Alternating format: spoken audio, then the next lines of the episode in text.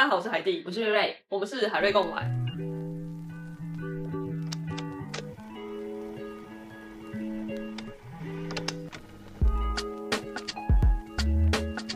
今天我们要跟大家分享一个主题：交友软体有真爱吗？嗯，为什么要分享这个主题？因为我们最近身边有一些朋友都在玩交友软体，那他们就会很疑惑，要怎么去使用交友软体去找到真爱？嗯，或者是找到伴？那我们会这么介绍，是因为我跟瑞瑞是交友软体认识的，对，所以我们就通过自身经验，想跟大家分享这件事情。因为我有时候会跟朋友说，我们是朋友介绍的，但不是，我们是交友软体认识的。那我们就从要怎么使用交友软体，跟我们自己是怎么互相认识的来开始讲起。嗯，那如果你有兴趣，想要继续看下去的话，就帮我们按赞、订阅、分享、开启小铃铛。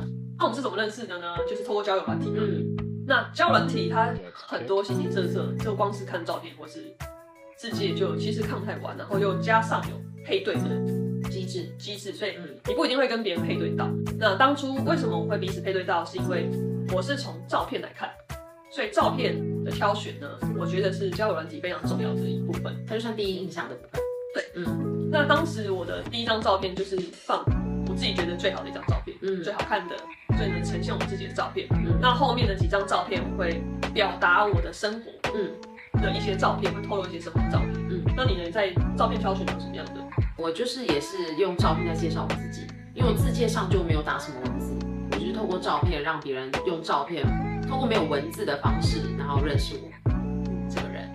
当初看到他第一张照片是做瑜伽的照片，然后我就会觉得做瑜伽可能跟我的价值观会比较相近一点，所以我就有。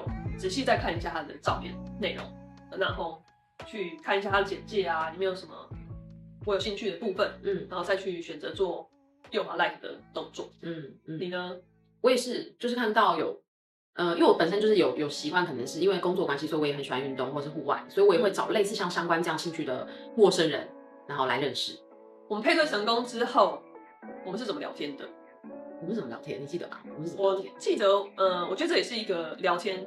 蛮重要的环节，因为你会在交友软体上面会发现，很多人就是问你好，你喜欢什么，住哪里，几岁，星座，什么星座，然后聊天。嗯、那就是在我聊天的方式是，我看他在做瑜伽，我就问他做瑜伽的一些话题，对对，比较关于瑜伽类，然后再延伸出去，然后嗯，看会不会有他的回应呢，有什么不一样的话题继续聊。嗯，我觉得聊天的这个就是透过照片去聊那个东西，当别人对你回应的时候，其实。我觉得要针对他的回应再去做延伸的其他的问题的发想，对对，因为如果他回答，如果他问我说，你是喜欢做瑜伽吗？就是对，然后他也会说，那喜欢爬山吗？那就可能就是会变成是我一个问一个答，一个问一个答，他就没办法一直延延伸下去更多其他的比较深入的认识，就是从照片去找共同点。嗯，我也会做一些瑜伽，所以我们就会聊瑜伽内容啊，那什么时候做啊？所以我会静坐啊，会冥想等等的一些话题，我觉得是蛮重要的。就是因为聊天开启了这个通道，去到彼此去更近。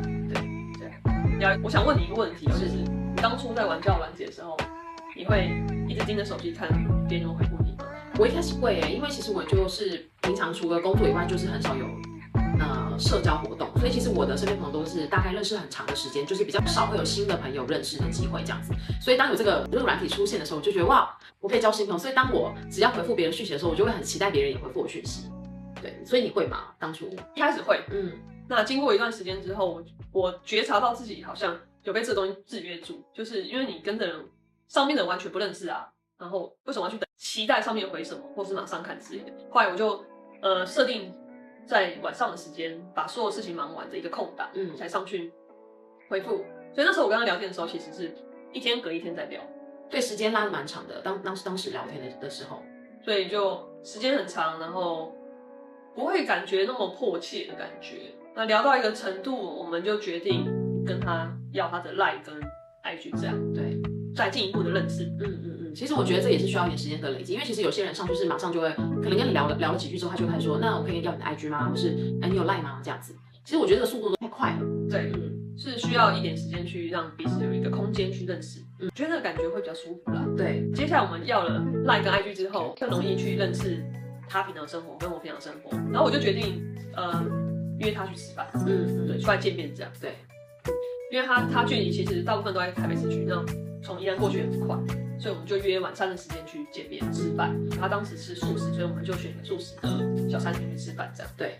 我们为什么会在这个交友软体中成功的跟对方在一起？嗯，我们在交友的状态下做出了什么样的改变，导致这个成功的发生？嗯，那我先分享一下我的，我改变的一个行为，就我以往在交友软体上面，很快就是会认识彼此，然后很快就会进入见面，见面之后很快就会进入一个呃谈恋爱的状态嘛，对，嗯，就很很很快，然后我就会发现其实彼此都很不认识，所以这很快的过程中就会一直发现有落差落差，然后。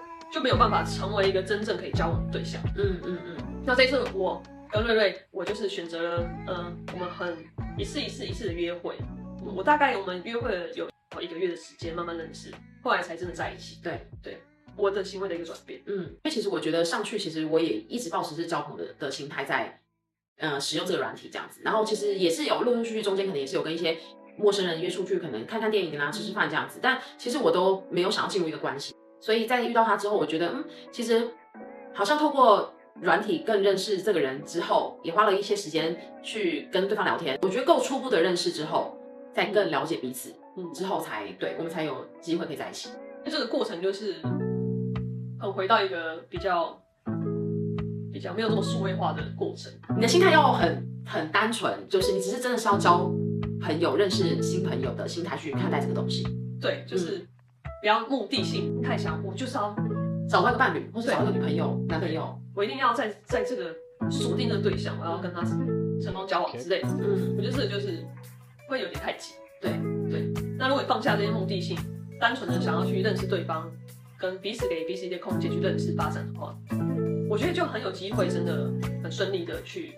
找到你另外一半，因为我觉得就是因为心态是要交朋友，所以你就是很多很多时候是很自然而然的发生。那如果你一开始就是要急着就是要找到一个女朋友男朋友的时候，你可能对对方还不够了解的时候，但你就是只是要，你就单纯只是想要找一个人来交往的话，他其实会发现后面可能不见得真的很合适，对，就有一些差异的。对，嗯嗯嗯。那以上就是我们认识的过程，是透过交友软体。如果你喜欢以上内容的话，请帮我们按赞、订阅、分享、开启小铃铛。谢谢你们收看，拜拜。